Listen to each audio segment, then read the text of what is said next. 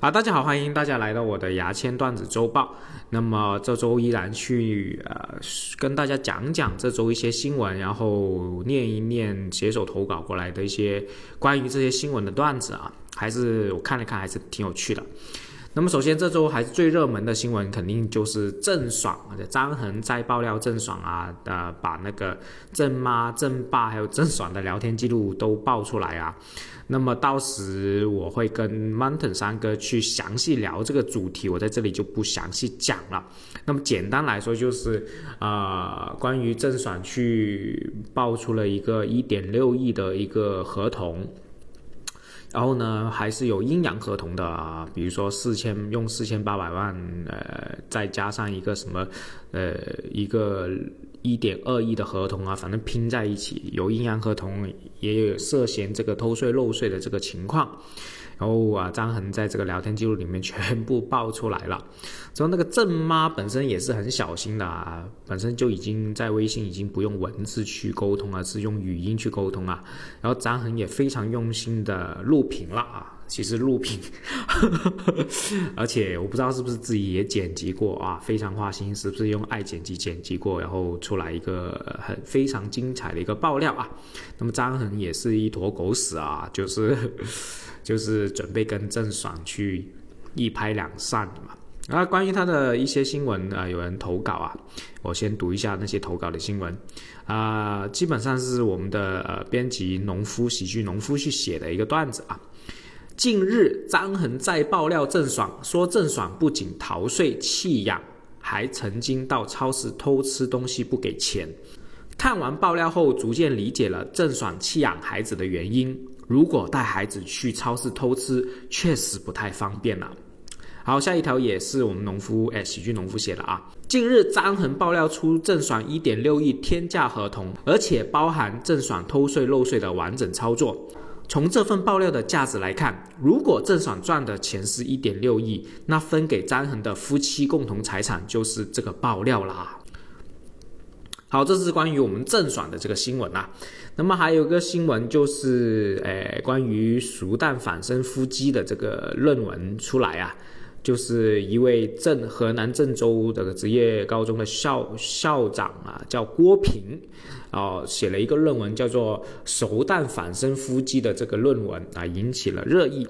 而且呢，这个郭平在一个镜头面前痛哭啊，说自己从小到大没有说过假话，这一系列东西啊。那么关于这个新闻，我们的沐雨潇潇写了一个段子啊，我念一下：近日一篇有关熟蛋反身夫妻的论文引起热议，该论文的第一作者郭平在镜头前痛哭，称自己长那么大从来没说过假话。郭平表示，真的没说过假话，一般都是写下来发表的。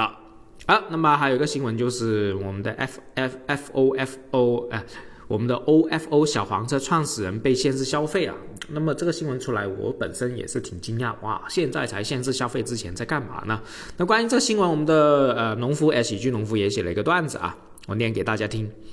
近日 O F O 小黄车的创始人被限制消费，我觉得这份限制令来的太晚了些。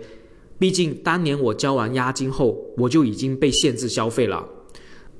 啊，基本上我们的这这周的新闻是这样啊，我觉得还是挺有意思的。我现在还是念一下大喜力，大喜力，我们现在也是紧跟热点去想的一个大喜力啊。诶，我想我给了这个写手写的一个题目叫“想一个宣传苹果 AirTag 的广告口号”，想一个宣传苹果 AirTag 的广告口号。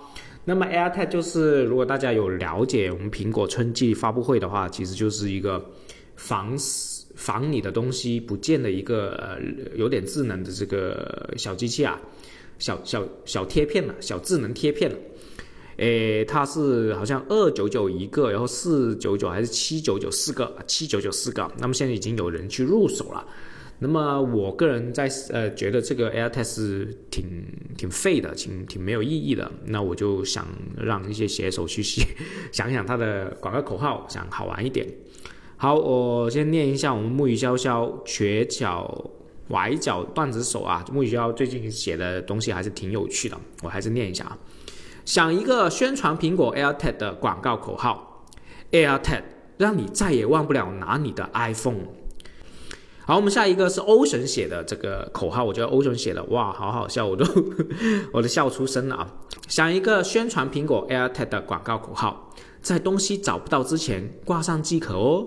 想一个宣传苹果 AirTag 的广告口号，以后再丢东西就可以再丢一个 AirTag 啦。